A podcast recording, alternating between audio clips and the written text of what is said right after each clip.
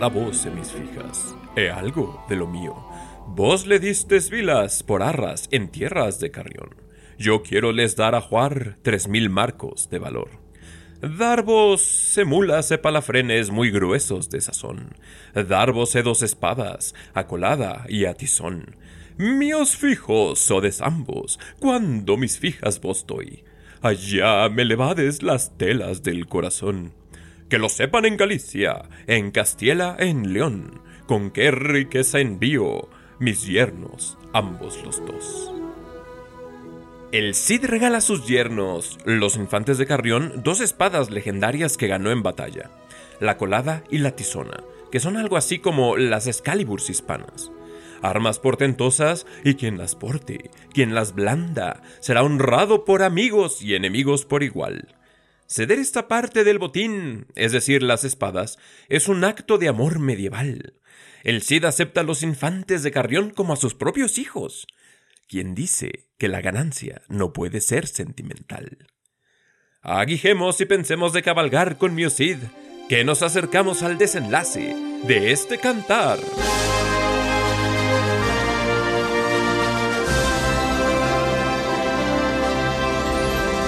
Bienvenidos a Palabras Descomunales, el podcast más sangriento de cultura y literatura.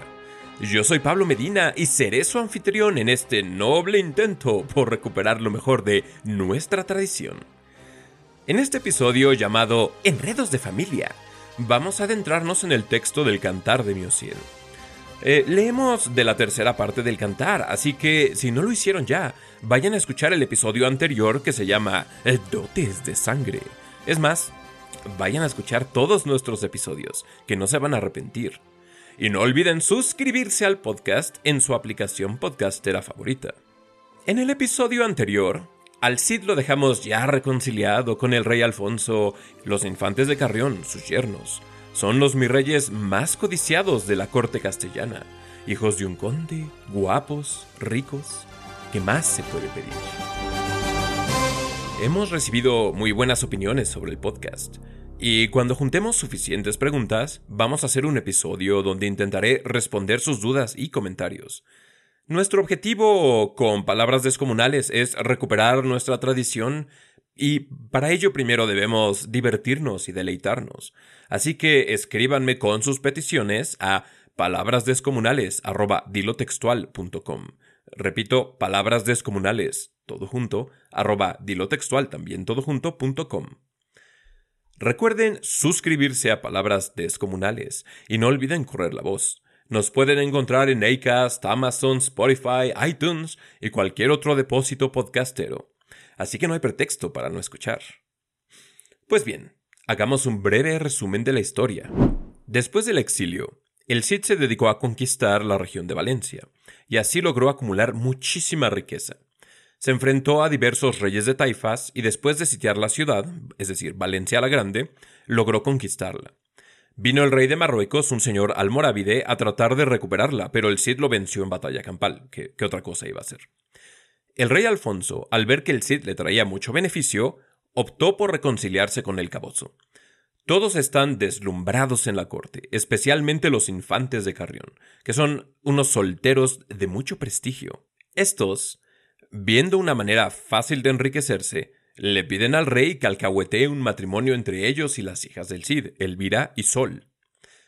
Las bodas duraron 15 días y concuerdan tanto juglares como historiadores, y no olvidemos a los wedding planners, que jamás hubo bodorrio mejor.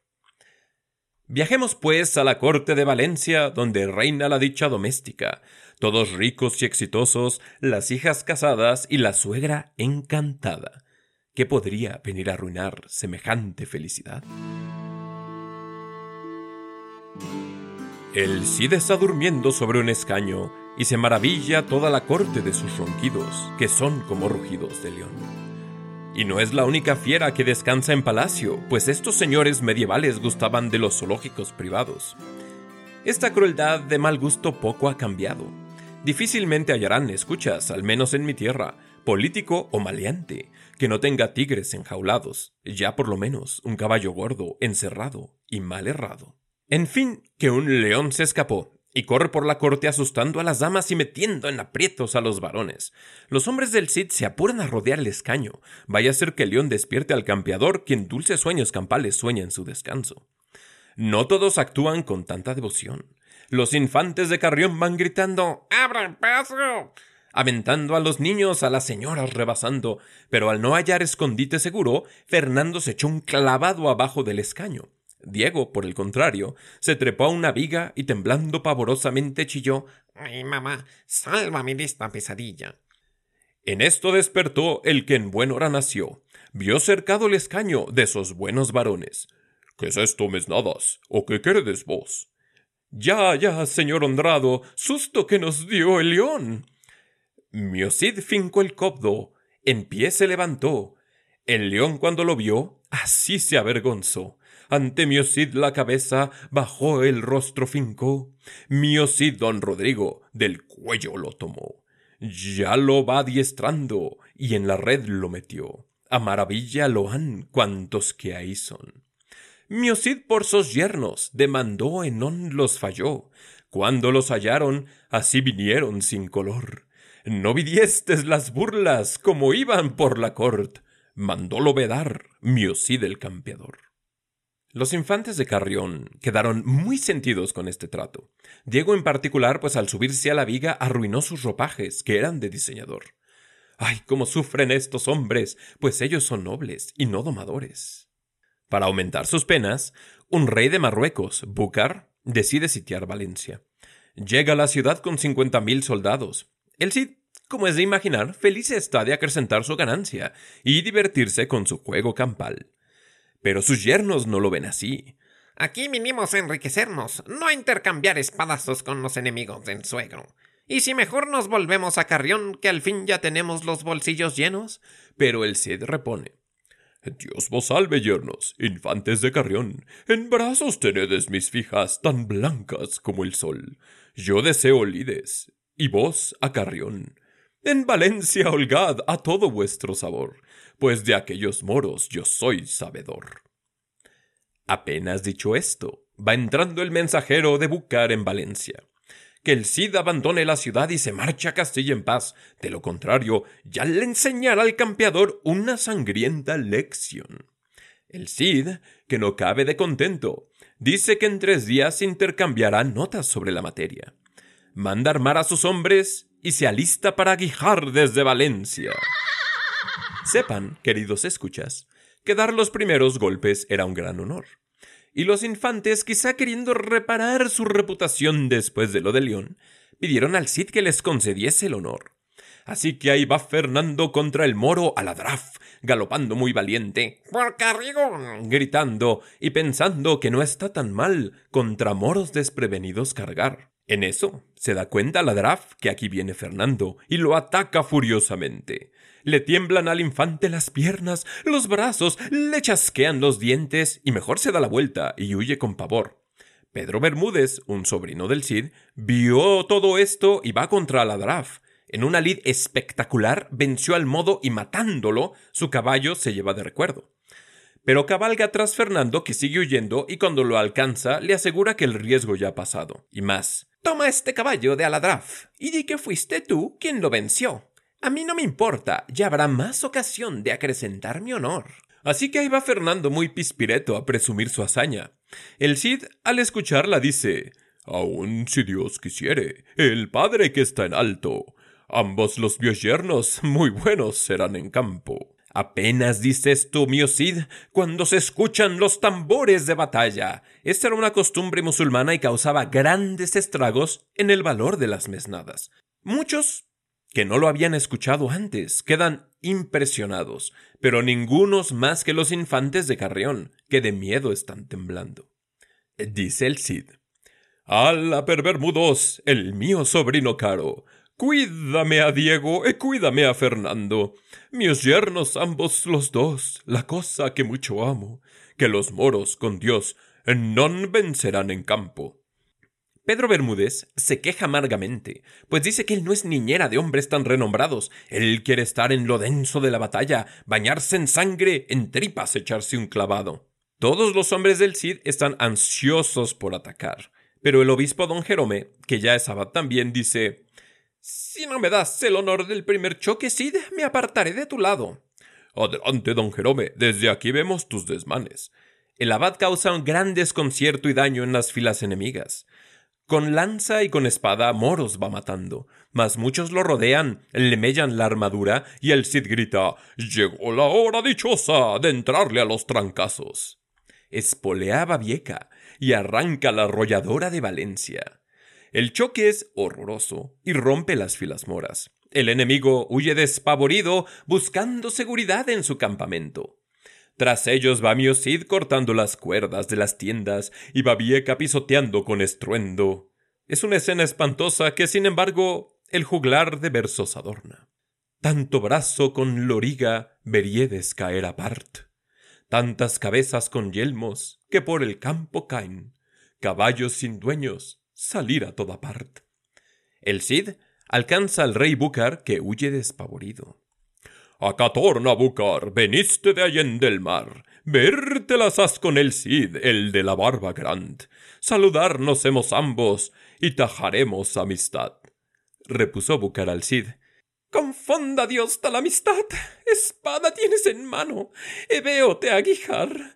Así como semeja, en mí la quieres ensayar. Mas si el caballo no tropieza o conmigo no cae, no te juntarás conmigo hasta dentro en la mar. Aquí repuso Cid. Esto no será verdad. Buen caballo tiene Búcar, e grandes saltos faz, mas Babieca el de Cid, alcanzándolo va. Alcanzólo el Cid a Búcar a tres brazas de la mar. Arriba al socolada un gran golpe dádole ha cortóle el yelmo, el liberado todo lo al, hasta la cintura el espada llegado a. Mató a Bucar, el rey de Allende del mar, e ganó a Tizón, que mil marcos de oro val. Venció la batalla maravillosa y grand. Aquí se Andromio Cid, e cuántos con él están. El Cid regresa contento con los suyos, pues ganancia trae en mente. Toda esta barbarie no es de a gratis, se tiene que cobrar. Sonriendo, se allega a Fernando y a Diego. Venides, míos yernos, míos hijos son ambos. Sé que de lidiar bien sodes pagados. A Carrión de vos eran buenos mandados, como al rey Búcar habemos arrancado. El Cid elogia a sus yernos frente a sus vasallos. Si ahora son buenos, después serán maestros del campo. Ellos se lo toman a escarnio, pues saben que en la batalla no hicieron demasiado. No importa por ahora porque, como bien sabemos, la ganancia es vasta y maravillosa. Triplemente enriquecidos están los castellanos. De vuelta en Valencia, el Cid ha llegado al pináculo de su gloria. Todo es felicidad y hasta fantasea con invadir Marruecos y recuperar África para la cristiandad. Pero prudente, el Cid considera que son fantasías, ya con tener Valencia suficiente ganancia hay. Sus yernos van haciendo cuentas y resulta que ya tienen tantas riquezas que en toda su vida no se las podrían gastar.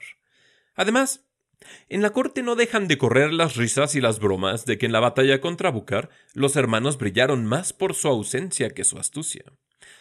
Así que deciden regresar a Carrión so pretexto de presumirle a sus esposas lo ricos que ahí son. De acuestos saberes, siempre seremos ricos omnes.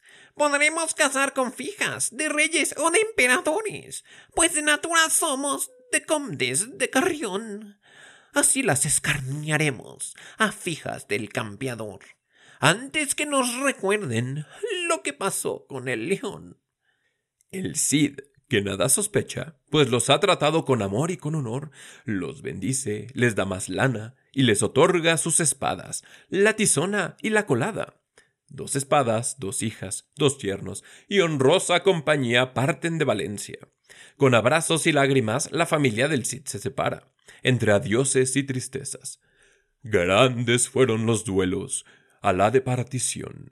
El padre con las fijas lloran de corazón. Así facían los caballeros del campeador, como la uña de la carne, ellos partidos son. Viajaron por tierras poco a reconquistadas, hasta que entraron en parajes donde Aben Galbón, el amigo moro del Cid, reinaba. Aben Galbón sale a recibir a los viandantes. Veamos en los versos con cuánto honor.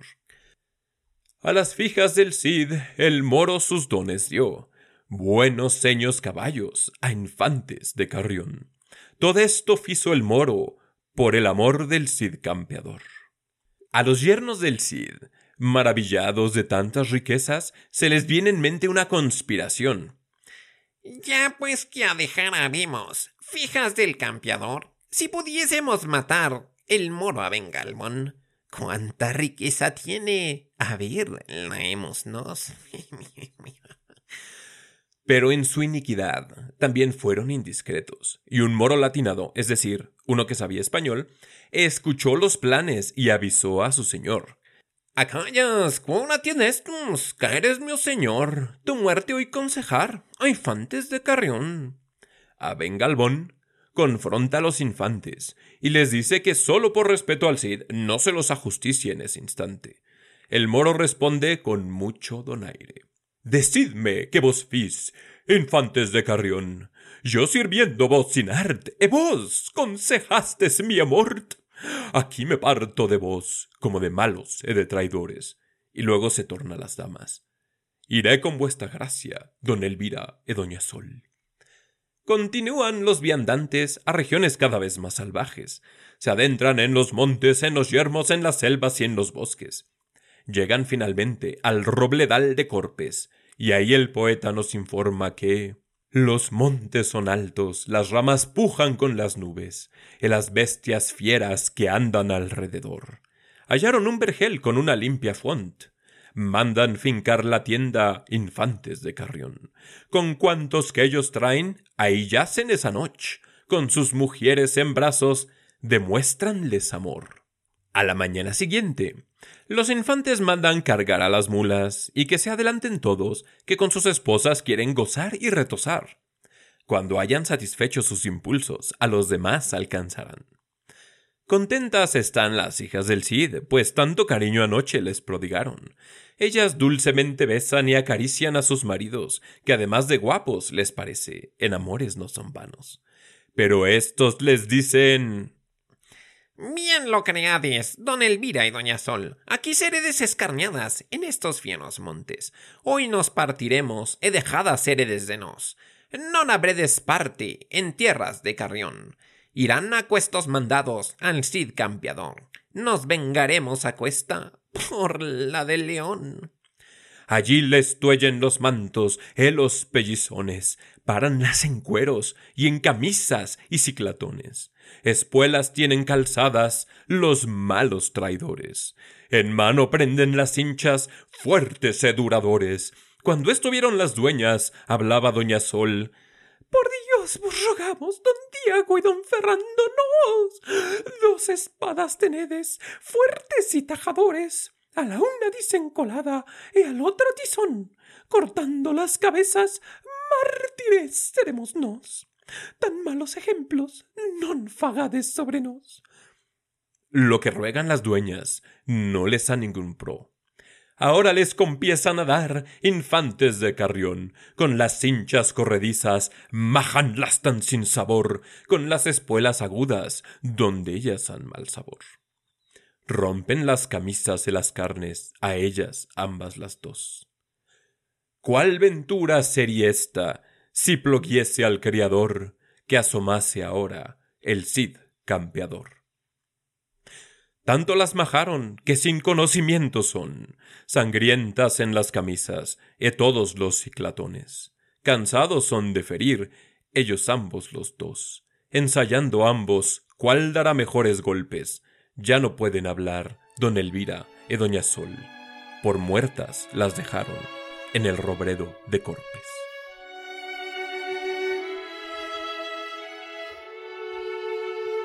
Queridos escuchas, ¿cuándo se ha visto cobardía semejante? Estos mis reyes son tan arrogantes que creen que pueden injuriar así a las hijas del Cid. Aparte la maldad de lo que hicieron, yo pregunto, ¿quién osaría contrariar y ofender a semejante suegro? ¿Ofenderían ustedes a un tipo capaz de avergonzar a un león con solo verlo? ¿No se ha visto una y otra vez que una madre, al ver a su hijo en riesgo, se convierte en una leona a la que hay que tenerle miedo? ¿Qué retribución tan espantosa veremos cuando el que ya de por sí era una fiera estalle de ira al saber con cuánta ruindad trataron sus yernos a doña Sol y a doña Elvira?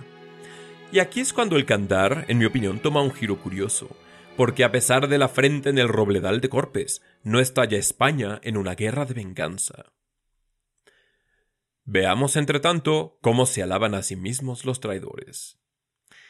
De nuestros casamientos, ahora somos vengados. No las deberíamos tomar por barraganas si no fuésemos rogados, pues nuestras parejas no eran para embrazos, la deshonra del león. Así se irá vengando. Dejan a las hijas por muertas, para que los cuervos y las fieras hagan con sus cuerpos una cena. Un sobrino del Cid, Félix Muñoz, aunque le ordenaron ir adelante, algo sospechó. Se escondió entre la espesura, dispuesto a no dejar su puesto, hasta que viese venir a sus amadas primas. Pero por el camino solo vienen los infantes presumiéndose su hazaña. No, mi rey. Tú me diste un golpe buenísimo. No, no, no, no, papá. Tú me reventaste la cana a todo dar. Y también. Lo más in era como rogaban y de miedo temblaban. ¿Ser nuestras lobukis? Jamás. O sea, ¿qué se creen esas gatas? Félix Muñoz sigue el rastro de los infantes y encuentra a sus primas sangrando y desmayadas. Partiéronsele las telas de dentro del corazón, llamando Primas, primas, don Elvira y doña Sol, despertedes, primas, por amor del Creador, mientras es el día, antes que entre la noche, los ganados fieros no nos coman en Aquestmont. Ya van recuperando la conciencia las mujeres injuriadas, Félix Muñoz les pide prisa, pues cuando los de Carrión noten su ausencia, ciertamente les darán casa. Si han de sobrevivir, deben apresurarse con el campeador, pero es tanto el dolor de las hijas, y ni qué decir de su humillación, que sólo piden agua, de vivir no quieren oír razón.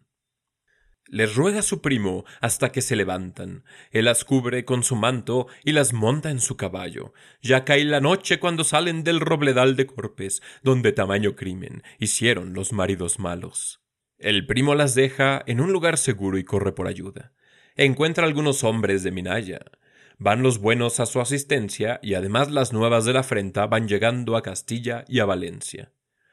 El Cid, que es varón prudente, a pesar de toda su violencia, se sentó a pensar en su pena. Por aquesta barba, que nadie non mesó, non la lograrás, infantes de Carrión, que a mis hijas bien las casaré yo. El Cid envía a sus hombres, en gran comitiva y bien armada, que escolten a las hijas de San Esteban donde estaban, a su hogar Valencia la Grande, todos lloran cuando se reúnen, pero el Cid las tranquiliza, y habrá ocasión de devolverles la felicidad, el futuro y el honor. Envía Cid un mensajero Alfonso. Esta misiva el rey oyó de boca de Muño Gustios. Los pies y las manos vos besa el campeador. Él es vuestro vasallo e vos sodes su señor. Casaste sus fijas con infantes de Carrión. Alto fue el casamiento, pues lo quisiestes vos. Ya vos sabedes la honra que es traídanos, cómo nos han envilecido, infantes de Carrión, e que a vos pese rey como so de sabidor, que allá mi cid derecho de infantes de Carrión. Dijo el rey. Verdad te digo yo, que me pesa de corazón, verdades dices en esto, tú, muy augustios pues yo casé a sus hijas con infantes de Carrión. Fislo por bien que fuese a su pro. El rey asegura al mensajero que llevará a las cortes a los infames infantes, que entre tanto el Cid no actúe con rencor, que no haga una locura. Mientras él sea rey, justicia tendrá el campeador. En siete semanas serán reunidos los vasallos del reino, y así fueron convocadas las famosas Cortes de Toledo. Los infantes, cuando les llega la invitación, dicen Ay, ¿qué crees? Ese día no podemos. Mm, ¿No puedes cambiar las cortes de fecha al año que viene, por lo menos? Pero Alfonso, que ya va agarrando vuelo, dijo el rey. No lo feré, si me salve Dios. Caí vendrá mi Ocid el campeador. Darle habedes derecho, pues rencor ha de vos. Quien hacerlo no quisiese o no ir a mi cort, quite mi reino, que de él no es sabor. Llegó el día de las cortes. Ya están todos reunidos cuando el Cid arriba con todos sus hombres. Gran fuerza militar lleva el campeador, pues ya sabe que los de Carrión están muy ensayados en la traición. El rey recibe al Cid con besos y con honor. Lo coloca en un escaño y sepan escuchas, el Cid, que no el rey, señoreó sobre la corte. Dijo el rey. Sed en vuestro escaño, como rey es señor. Acá posaré con todos acuestos míos. Con su barba y sus vestimentas, el Cid parece un soberano, ya no un vasallo. Desde lo alto a todos va mirando. De pura vergüenza no lo pueden ni ver sus yernos, esos cobardes malos. El rey explica a la corte que los infantes de Carrión tendrán que resarcir lo que el Cid les demande, y para que haya justicia nombra tres jueces, nobles que dictaminen el balance. El Cid primero exige que le regresen sus espadas, la tizona y la colada. Dice el Cid que se las dio para que se honrasen con ellas, e serviesen a vos. Cuando dejaron mis fijas en el robredo de Corpes, conmigo non quisieron haber nada, e perdieron mi amor. Denme mis espadas, cuando mis yernos non son. Los de Carrión y sus parientes se confabulan, deciden regresar las espadas y que con eso quede servida la justicia y saldada la demanda. No lo podemos negar, pues dos espadas nos dio, cuando las demanda, y de ellas a sabor, dárselas queremos, delante, estando vos. Sacan las espadas y se maravilla la corte. Jamás vieron armas tan ricas que nomás con blandirlas pudiera uno ganar fama y honor. El Cid, enfrente de todos, las regala a dos de sus hombres, la tizona a Pedro Bermúdez y la colada a Martín Antolines. La generosidad del Cid a los buenos honra y a los malos es motivo de desazón. El Cid dice que tiene otra demanda. Cuando salieron de Valencia los infantes y sus hijas, a estos les dio tres mil marcos, que en esa época era una lanísima. Puesto que no lo quieren como suegro, que tengan pantalones y le regresen sus dineros, dice el juglar. Aquí veríades quejarse, infantes de Carrión. Bueno, por eso le dimos sus espadas al Cid campeador. Los jueces dictaminan o que regresen los dineros o que digan qué pasó con ellos. Los infantes admiten que ya todo lo gastaron, que ya se lo irán pagando de las rentas de sus tierras de Carrión, pero un juez dice que lo justo es que la suma se pague en la corte. Eh, dice el rey. De estos tres mil marcos, los doscientos tengo yo. Entre ambos me los dieron, infantes de Carrión. Regresárselos quiero, pues tan desdinerados son. Así que andaban los infantes dando regalos al rey, con bienes mal habidos, tratando de ganarse su favor. ¿No tiene límite su corrupción? Los jueces dictaminan que el Cid se cobre en especie. Si los infantes entraron como emperadores en Toledo, ya les quitan todas sus riquezas y hasta tienen que pedir prestado. Que les sirva de lección regresar como mendigos a Carrión. Ya resarcidos los bienes materiales, el Cid ruge en la corte. Merced, ya rey señor, por amor de caridad, la rencura mayor no se me puede olvidar. Oídme toda la corte, epésemos de mi mal, infantes de Carrión, que me deshonraron tan mal. A menos de retos, no los puedo dejar. Y luego se dirige a los cobardes. ¿A qué me descubriestes las telas del corazón? a la salida de Valencia mis fijas yo, Con muy gran honra he haber esa nombre, cuando non las queriedes, ya canes traidores, porque las acabe desde Valencia sus honores. Aqueles fiestes a cinchas e a espolones. Solas las dejastes en el robredo de Corpes, a las bestias fieras y a las aves del mont, por cuanto les hicieron, menos valedes vos Si no aceptáis el reto, véalo esta corte. Tiemblan de miedo los infantes de Carrión. Vérselas con el Cid no es un juego, y seguramente ya se acuerdan de lo que hizo en la batalla. García Ordóñez sale al rescate de los cobardes, justificando sus acciones con estas razones. ¡Ash! Los de Carrión son de natura tan alta. No se las deberían querer a sus hijas por barraganas. O quien se las diera por parejas o por veladas. Derecho hicieron porque las han dejadas. ¿Eh? Cuanto él dice, no se lo apreciamos nada. Además, cheque nada más, se burla de la barba del Cid. Y sepan, escuchas, que barraganas en este contexto quiere decir prostitutas o cortesanas. Muy de acuerdo están los infantes. De natura somos, de condes de Carrión. Debíamos casar con fijas, de reyes o de emperadores. Porque las dejamos, derecho nos hicimos nos. Más nos apreciamos, sabed, que menos no.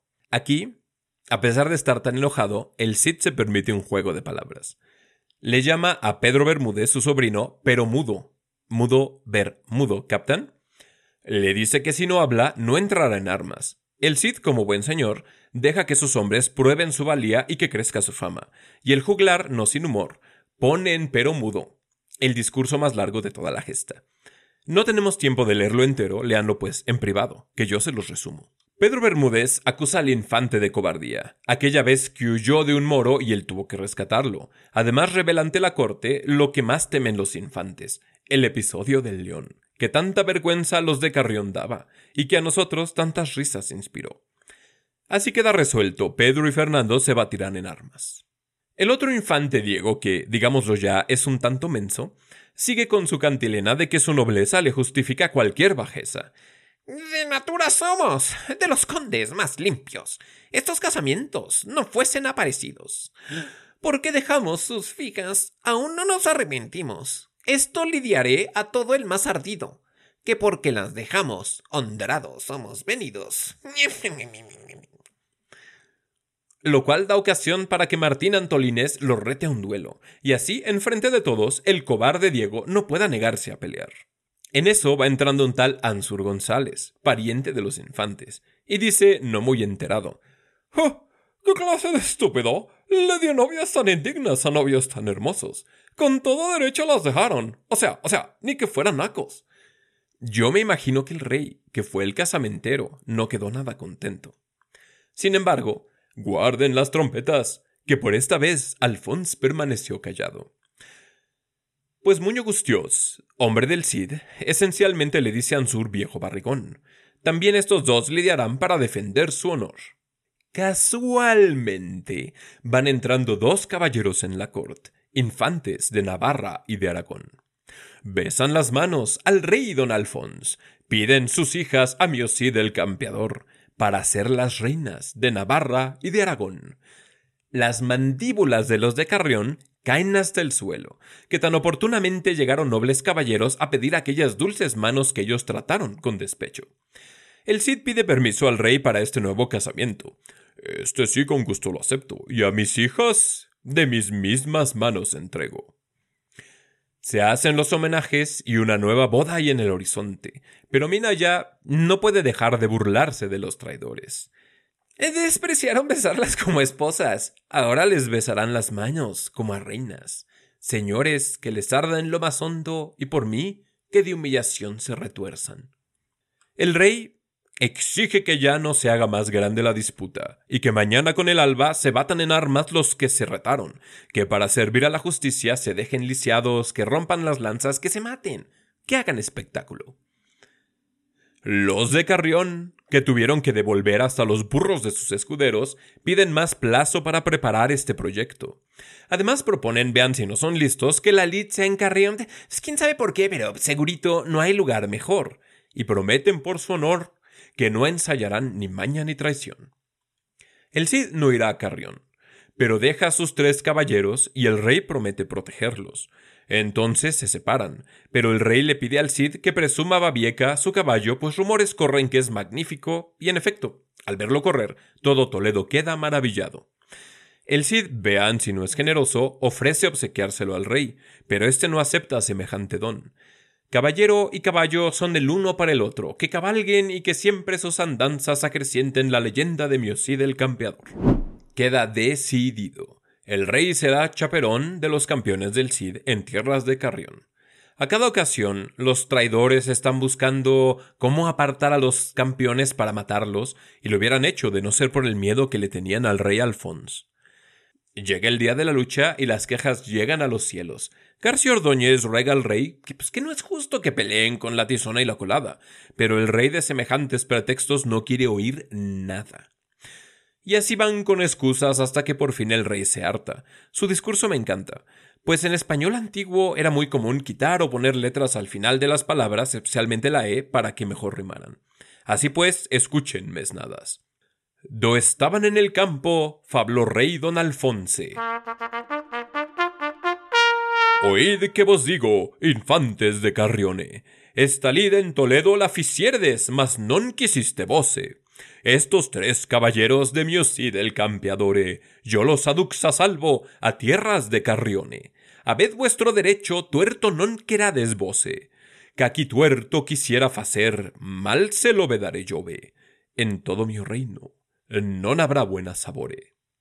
Primero se baten Fernando y Pedro Bermúdez. Tras unos lances, el Bermudo, el mudo Bermudo, clava en el pecho del traidor la lanza. Su armadura detiene el asta y no lo traspasa entero, pero penetra el ancho de un puño al menos. Sangre echa Fernando por la boca. Y apenas cae del caballo cuando Pedro ya viene con la tizona a matarlo. ¡Me rindo! gritó Fernando de Carrión. Yo me imagino que de poco le sirvió la rendición. Mejor morir de un espadazo que arriesgarse, en la Edad Media, a tamaña infección. Su hermano Diego ahora se las verá con Martín Antolines. Esta lid empieza un poquito mejor para los infantes. Truenan escudos y lanzas y echan mano a las espadas. De un brillante golpe de través, la colada atraviesa el yelmo y al carrionés en pleno campo le hace un corte de pelo. Paralizado de miedo, Diego en el siguiente lance ni siquiera alza su espada, así que el del Cid le da con el plano y no con el filo, honor de caballero. Entonces Diego vuelve en sí, da vuelta al caballo y huye del campo cobarde y humillado. Todos se ríen y el rey dictamina Martín, ya déjalo ir, has vencido en la lid. Es el turno de Muño Gustios, que peleará contra Ansur González. En el lance, Ansur golpea con tal fuerza que rompe toda defensa, y aunque no hirió la carne, la armadura está estropeada. Entonces, el joven Muño, jugándose la vida, se arroja contra Ansur valientemente, rompe su escudo y atraviesa de lado a lado a su grueso oponente. A este, por la espalda, le brota un brazo de largo de lanza, no muy bueno para la salud, pero útil para colgar el sombrero. Muñoz saca el asta y sangre brota del boquete. Cae al suelo Ansur González. Y ya démoslo por muerto. Muchos pesares hay en Carrión, pero cuando las noticias llegan a Valencia, el Cid acaricia sus barbas y crece en honor. Vengadas las hijas, las puede casar sin vergüenza con infantes de Navarra y de Aragón, y que por su descendencia no se agote nunca la leyenda de Miocid, el campeador.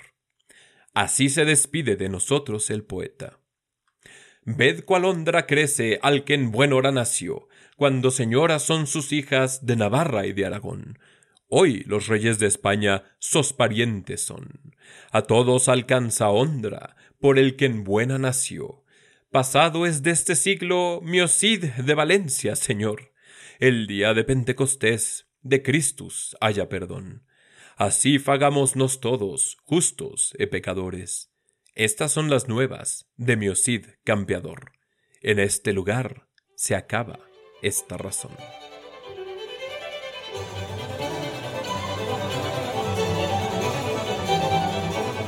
Gracias por escuchar este episodio de Palabras Descomunales, Enredos Familiares. Con esto terminamos el cantar de Miocid y nuestro primer tema.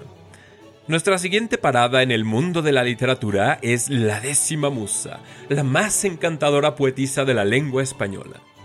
Quizá, aunque no lo sea aún, grabe algún episodio intermedio. Si tienen comentarios o preguntas que quieran que responda en el podcast, no duden en escribir a palabrasdescomunales.com. Muchas gracias por todo su apoyo. Pero por favor recuerden que no tenemos redes de palabras descomunales, así que dependemos de ustedes para correr la voz. Díganle a todos qué de maravillas estamos haciendo aquí. Aunque no sean adeptos a la literatura, esta es nuestra herencia y compartirla es una manera de mantenerla viva. Quiero agradecer a Dilo Textual por permitirme usar su dominio para hospedar la página del podcast. La corrección de estilo es una herramienta que suele estar reservada para las editoriales. Con Dilo Textual pueden tener acceso a redacción profesional que se adapta a sus necesidades. Digan que escucharon de Dilo Textual en palabras descomunales o que los manda su cuad del Pablo, o sea, sé yo, y les darán un descuento. Reitero que si nos quieren ayudar, por favor compartan con sus conocidos y denos una calificación en la tienda de iTunes. Es la manera más fácil y efectiva de ayudarnos a crecer. Como ya les mencioné, no tenemos redes, así que necesitamos de toda su ayuda. Nos vemos en un par de semanitas con Barroco Afán. Yo soy Pablo Medina, gracias por escuchar.